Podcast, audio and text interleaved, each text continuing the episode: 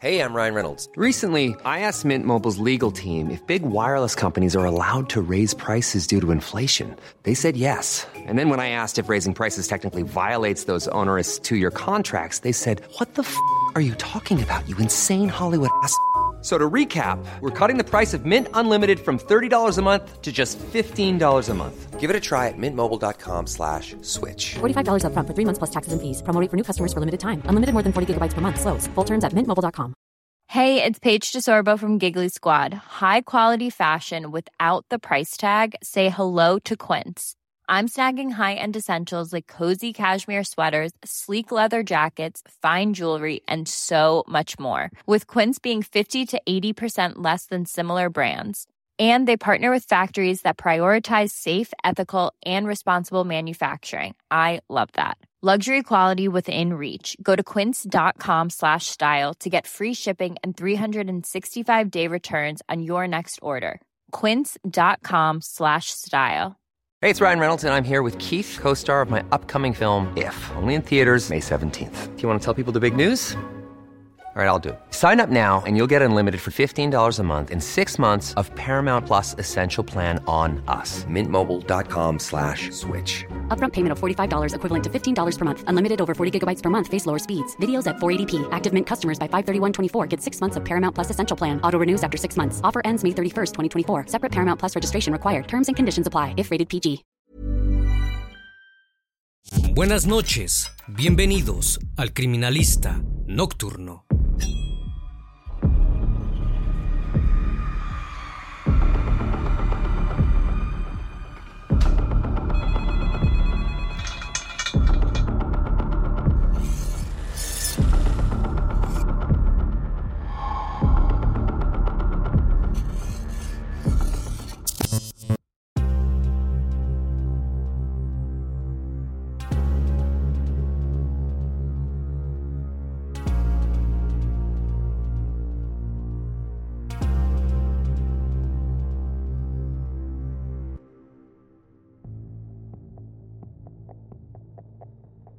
West Bloomfield es un suburbio ubicado en Detroit, Michigan, Estados Unidos. Siempre ha sido conocido por sus hermosos jardines y sus cientos de hectáreas verdes. El típico lugar donde nunca pasa nada y todos viven felices. O por lo menos así fue hasta que el 18 de mayo de 2012, un joven de 17 años marcó el número del 911. Cuando la operadora levantó el teléfono, notó que algo andaba mal. La respiración del chico estaba completamente agitada. Lo primero que pudo decir fue que su abuela le había herido y que iba a perecer.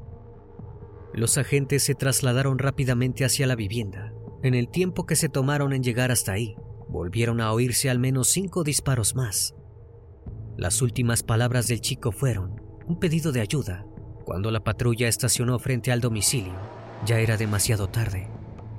La única persona que les abrió la puerta era una anciana de unos 70 años, con las manos en alto, dispuesta a entregarse. El criminalista nocturno. Sandra Lane era una mujer que llevaba una vida tranquila en West Bloomfield, un suburbio perteneciente a la ciudad de Detroit en el estado de Michigan. Estaba casada con Fred Lane y juntos habían tenido cinco hijos y nueve nietos. A comienzos de la década del 2010, Sandra tenía 74 años y solo convivía junto a su esposo y su perro. Ambos se dedicaban a pasar los últimos años de su vejez juntos, de la forma más pacífica posible. Sandra no había tenido mayores preocupaciones. Desde que se jubiló como maestra de escuela, se llevaba bien con todos sus vecinos, quienes la veían como una dulce anciana que amaba a su familia. Siempre se ponía muy contenta cuando iban a visitarla.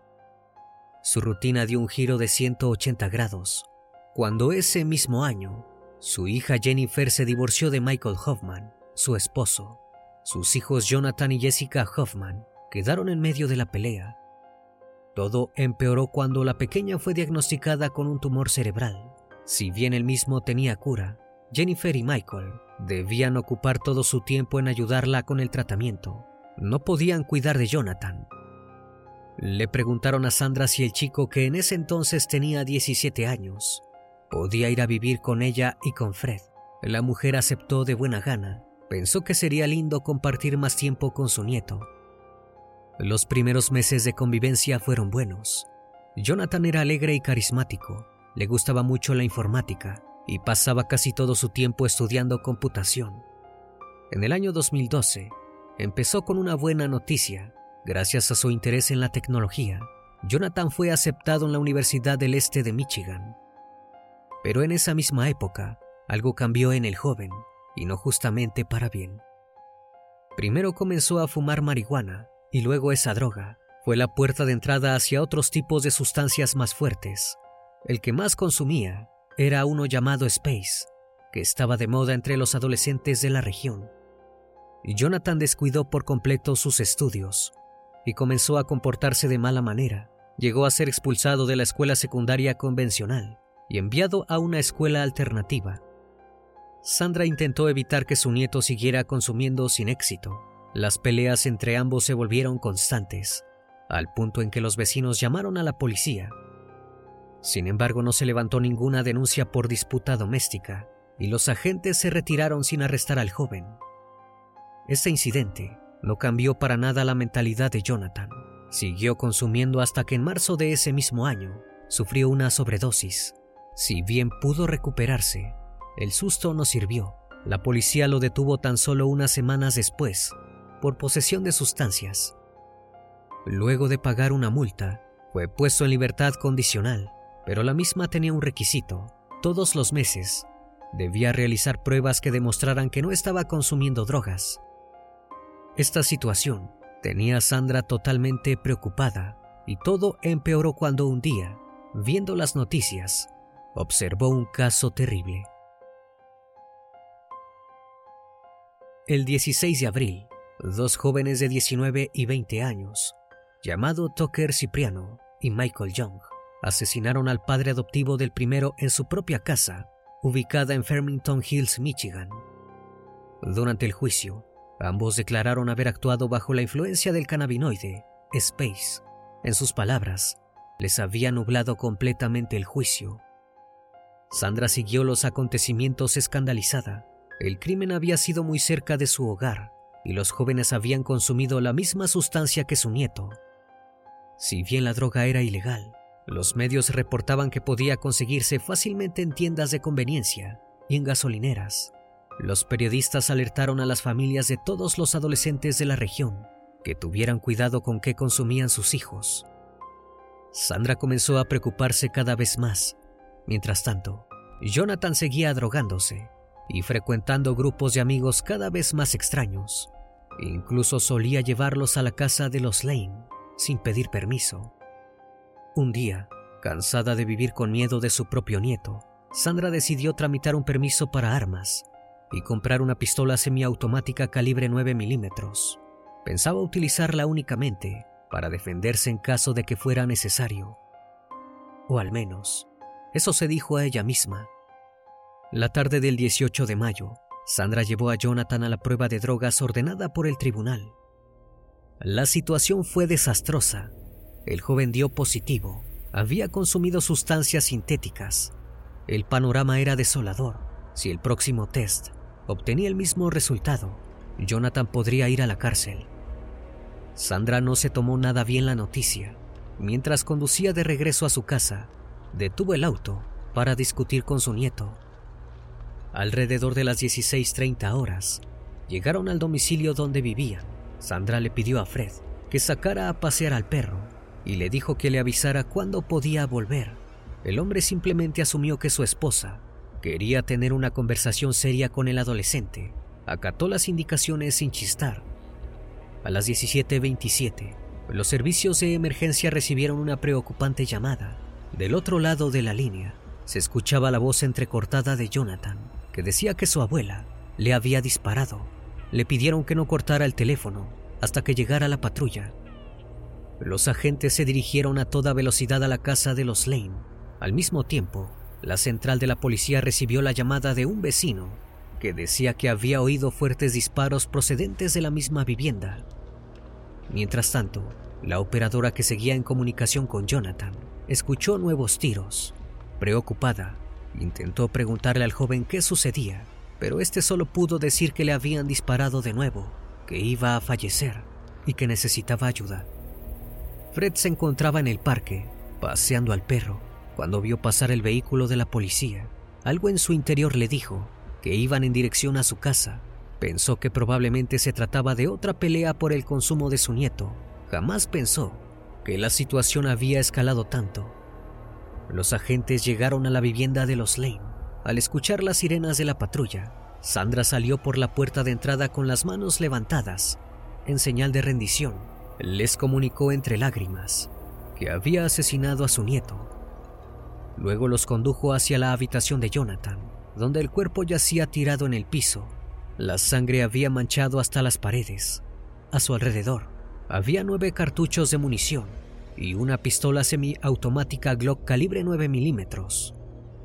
Los médicos forenses no tardaron en notar que el joven había recibido cinco heridas de bala, tres en el pecho, una en el abdomen y otra en el brazo. Si bien lo trasladaron a un hospital, el panorama no era bueno. Había perdido demasiada sangre. A las seis de la tarde fue declarado sin vida. La necropsia arrojó que Jonathan había consumido drogas sintéticas las horas previas al crimen. Esto podía indicar que el joven había tenido un arrebato de violencia contra su abuela y que ella le había disparado en defensa propia. Sandra no fue arrestada en el instante del hallazgo, ya que presentaba un golpe en la cabeza. La trasladaron hacia una clínica donde fue inspeccionada. Mientras se encontraba allí, habló con las enfermeras sobre lo buen nieto que era Jonathan y lo arrepentida que estaba de lo sucedido. Se le veía pequeña y frágil. Nadie podía creer que hubiese asesinado a alguien tan solo unas horas atrás. Una vez que se comprobó que su herida no ponía en riesgo su vida, los agentes la trasladaron a la central de policía para interrogarla. Mientras tanto, los investigadores que se encontraban analizando el lugar de los hechos confiscaron el arma de Sandra. Descubrieron que la mujer había apretado diez veces el gatillo, a pesar de que solo cinco de las balas habían alcanzado a su nieto. Esto complicaba el caso, ya que era por demás extraño que alguien que solo quería defenderse efectuase tantos disparos. Los agentes estaban sumamente ansiosos por escuchar la declaración de Sandra. Según relató la mujer, el 18 de mayo, Jonathan se había alterado mucho luego de que la prueba diera positivo. Mientras iban en el auto de regreso a su hogar, el joven comenzó a discutir acaloradamente con ella. Cuando llegaron a la vivienda, Jonathan estaba sumamente alterado. Dijo que quería irse de la casa, huir hacia otro estado. Tenía miedo de que lo llevaran a la cárcel. Le exigió a Sandra que le diera dos mil dólares y las llaves del auto. Ella se negó y el joven empezó a maldecirla. La disputa se trasladó hacia la habitación de Jonathan. Sandra intentó hacer que su nieto recapacitara sin éxito. En algún punto de la pelea, el joven le propinó una patada. Le dijo que si no quería darle el auto, él mismo se lo quitaría. Estaba completamente fuera de sí. Adolorida y asustada, Sandra corrió a su dormitorio en busca del arma que había comprado semanas atrás. Cuando la mujer regresó a la habitación, comenzó un forcejeo entre ambos. Jonathan pesaba mucho más que ella y tenía más fuerza, por ende sus intentos de defenderse no sirvieron de mucho. Luego de recibir otro golpe, Sandra pretendió escapar, pero vio que era imposible. Fue en ese instante que decidió dispararle a su nieto para que no continuara haciéndole daño. Después de escuchar las declaraciones, los agentes le preguntaron si realmente quiso asesinar a su nieto. Ella dijo que no, que solo lo había hecho porque temía por su seguridad y que aún lo amaba. No obstante, había pruebas cruciales que ponían en duda el testimonio de Sandra.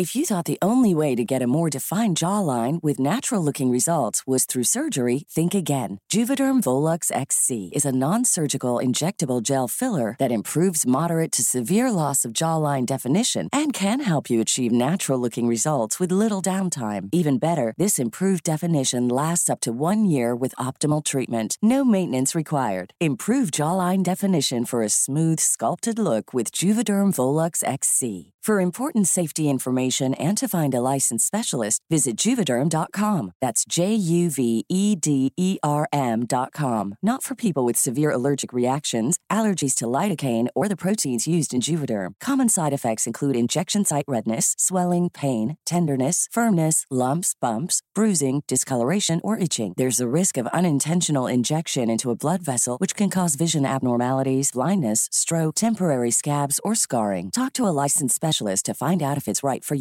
Hey, it's Ryan Reynolds, and I'm here with Keith, co star of my upcoming film, If, only in theaters, May 17th. Do you want to tell people the big news?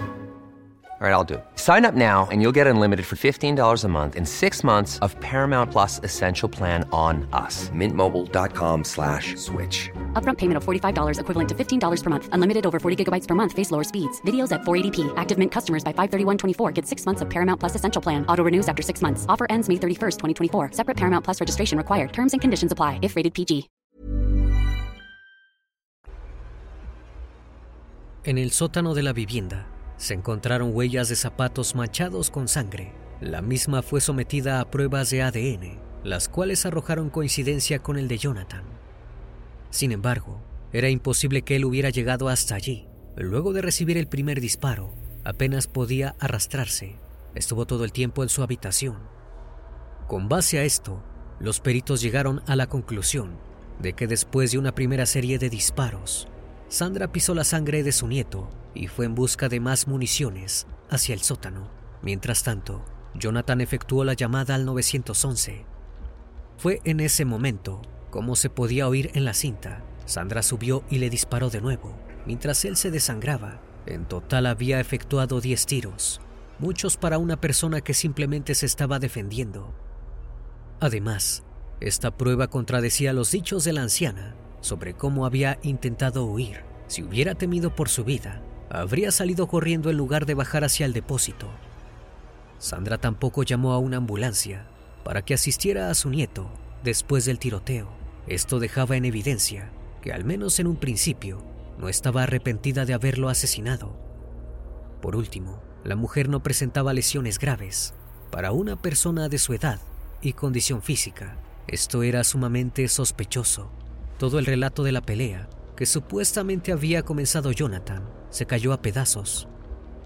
Los agentes no tenían dudas de que Sandra había asesinado intencionalmente a su nieto. No obstante, todavía debía ser juzgada. Fue detenida sin derecho a fianza y trasladada hacia una cárcel del condado de Oakland para esperar su primera audiencia. El funeral de Jonathan se llevó a cabo el 22 de mayo del 2012. La ceremonia contó con la presencia de decenas de estudiantes de las dos secundarias a las cuales había asistido. Sus padres estaban completamente perplejos con lo que había ocurrido. Brindaron algunas entrevistas a diversos medios, diciendo que no tenían conocimiento sobre las disputas entre Sandra y Jonathan. El 12 de julio, Sandra fue procesada formalmente. La acusaron por asesinato en primer grado y de portar un arma oculta. Se declaró inocente del primer cargo, alegando que había actuado en defensa propia. En el tribunal la acompañaron amigos y familiares. Los únicos que no estaban presentes eran los padres de Jonathan, ya que continuaban cuidando a su otra hija. Se le exigió que volviera a relatar los hechos sucedidos el 18 de mayo. En esta nueva oportunidad, Sandra tomó largas pausas y no dio una declaración con tantos detalles como la primera vez. Dijo en repetidas ocasiones que no podía recordar bien qué había sucedido aquel día. Ni siquiera pudo responder preguntas que se contestaban con un sí o con un no. Cuando el asistente del fiscal, llamado Kelly Megesi, le pidió reconocer que ella le disparó a su nieto, comenzó a mecerse en su silla después de varios segundos, en silencio. Megesi le preguntó si necesitaba un descanso. La mujer tomó aire y volvió a subrayar que le disparó a su nieto porque le tenía miedo y no podía controlar su comportamiento rebelde. Sandra no tenía prácticamente ninguna prueba a su favor. Solo restaba que el jurado definiera si era culpable de asesinato en primer grado o segundo grado, es decir, si planificó el crimen o no. De ser sentenciada por asesinato en primer grado, podría recibir cadena perpetua sin libertad condicional. La pena capital no era una posibilidad, ya que en Michigan está prohibida desde 1846. No obstante, por la edad que tenía Sandra, lo más probable era que en caso de no ser absuelta, pasase el resto de su vida en la cárcel.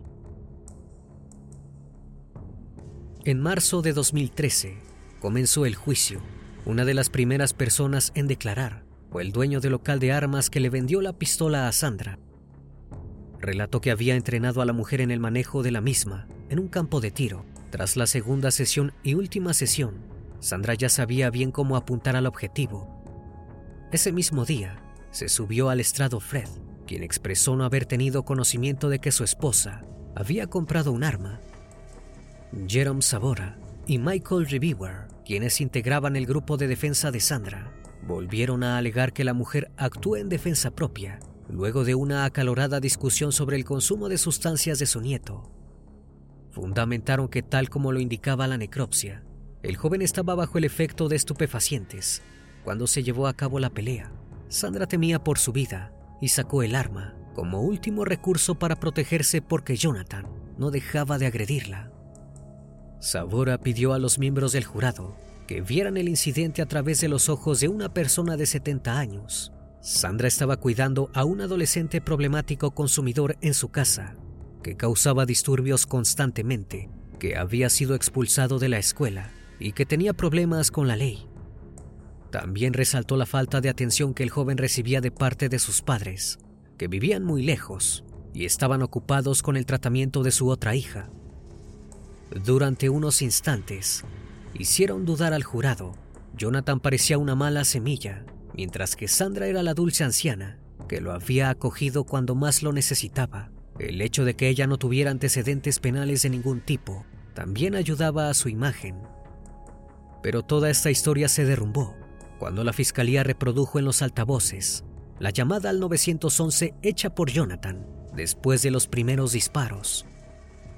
Los miembros del jurado no solo podían oír el miedo en la voz del adolescente, sino que también notaron que no había señales de lucha. En ningún momento se podía oír a Sandra y a Jonathan forcejeando. Nada probaba que el joven hubiera atacado a su abuela, pero los sonidos de los disparos sí estaban presentes, como una evidencia ineludible. Mientras escuchaba la cinta, Sandra tuvo una fuerte reacción emocional después de los segundos estruendos estalló en llanto. No obstante, ni todo el remordimiento del mundo la ayudaría a salvarse de la condena. Después de escuchar la llamada una y otra vez, el jurado del condado de Oakland tomó una firme decisión. El 19 de marzo, se presentaron por primera vez en el tribunal los padres de Jonathan. Ese mismo día, el jurado declaró que Sandra era culpable de asesinato en segundo grado. Esto significaba que había tenido la intención de terminar con su nieto, pero que no había planificado el crimen con antelación. La absolución por defensa propia quedó completamente descartada. También se le presentó un cargo por posesión de arma de fuego durante un delito grave. La mujer estalló en llanto cuando escuchó el veredicto, pero se abstuvo de realizar comentarios. El 18 de abril se dictó la pena para Sandra. Debería cumplir entre 20 y 40 años de prisión estatal a esto se le sumaban dos años por el uso de armas de fuego. Mientras leía la sentencia, la jueza realizó una fuerte declaración sobre la acusada. Manifestó no entender por qué si se había sentido tan violentada y atemorizada, había elegido dispararle diez veces a su nieto. En respuesta a esto, Sandra alegó entre lágrimas que era consciente de que lo que había hecho estaba mal, pero no podía volver el tiempo atrás. Pidió por favor que la absolvieran ya que no quería fallecer en prisión. Fred en el otro lado de la sala lloraba al ver a su esposa tan vulnerable. Mientras los policías sacaban a Sandra de la corte, algunos miembros de la familia la saludaron con la mano en señal de apoyo, pero un oficial bloqueó su vista. Ya ningún miembro del juzgado quería tenerle piedad. Luego de la última audiencia, los Hoffman presentaron una demanda contra Sandra y Fred solicitaron un millón de dólares por los daños y prejuicios causados por la pérdida de su hijo. Alegaron que Fred debería haber sabido que su esposa era capaz de asesinar a su nieto y que debería haber llamado a la policía durante algunas de las disputas previas al día del crimen. La jueza dictaminó que la condena de Sandra la hacía responsable de cualquier daño, pero que no había evidencia de que Fred hubiera tenido conocimientos que pudiera haber evitado el hecho ni siquiera había pruebas de que supiera que había una pistola en su hogar. El abogado Thomas Vincent representó a Sandra en esta nueva instancia. Expresó que su cliente no tenía ni un centavo, por ende, no había forma de que pagase la indemnización. Lo único que podía hacer era cumplir su condena en prisión. En octubre de 2014, Sandra apeló la sentencia. Alegó que sus derechos habían sido vulnerados cuando solicitó presentar como evidencia comentarios violentos y amenazadores que Jonathan había realizado las semanas previas al crimen. No obstante, el Tribunal de Apelaciones rechazó este pedido y ratificó la sentencia. Los padres de Jonathan recibieron el cierre del caso con mucha felicidad.